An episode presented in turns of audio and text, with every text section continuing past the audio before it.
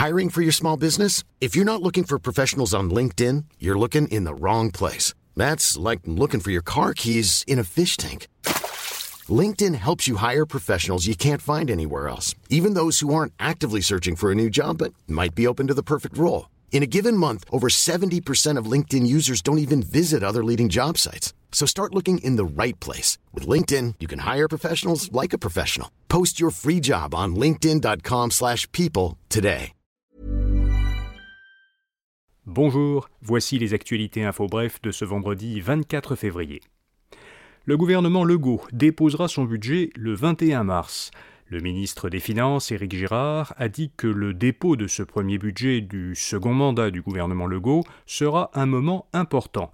Il assure que ce budget donnera le ton pour le respect des engagements pris par la CAC. Éric Girard a indiqué que la situation économique générale était meilleure que prévu en ce début d'année.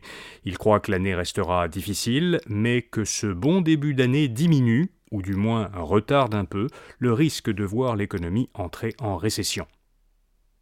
Québec ne rehaussera pas l'âge de la retraite. La proposition du gouvernement de faire passer de 60 à 62 ans l'âge minimal d'admissibilité au régime des rentes n'a pas fait consensus, a reconnu Éric Girard.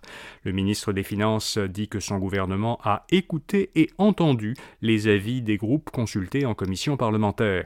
Il devrait toutefois y avoir des changements concernant le RRQ lors de la présentation du prochain budget. Rappelons-nous que pendant la campagne électorale, la CAC s'était engagée à rendre facultatives les cotisations au régime des rentes après 65 ans. Le commissaire à l'éthique blanchit à nouveau Fitzgibbon. Le ministre de l'économie, Pierre Fitzgibbon, n'a pas enfreint le code d'éthique et de déontologie de l'Assemblée nationale lorsque son ministère a investi en 2021 24 millions de dollars dans l'entreprise de Longueuil LMPG. C'est la conclusion de la cinquième enquête sur Pierre Fitzgibbon menée par la commissaire à l'éthique et à la déontologie Ariane Mignolet.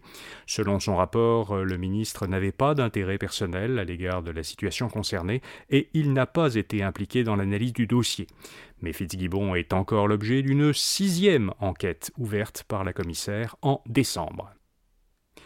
La Covid était la deuxième cause d'hospitalisation l'an dernier. Selon l'Institut canadien d'information sur la santé, en 2021-2022, la Covid-19 était la deuxième cause d'hospitalisation au pays, après les accouchements et avant les insuffisances cardiaques.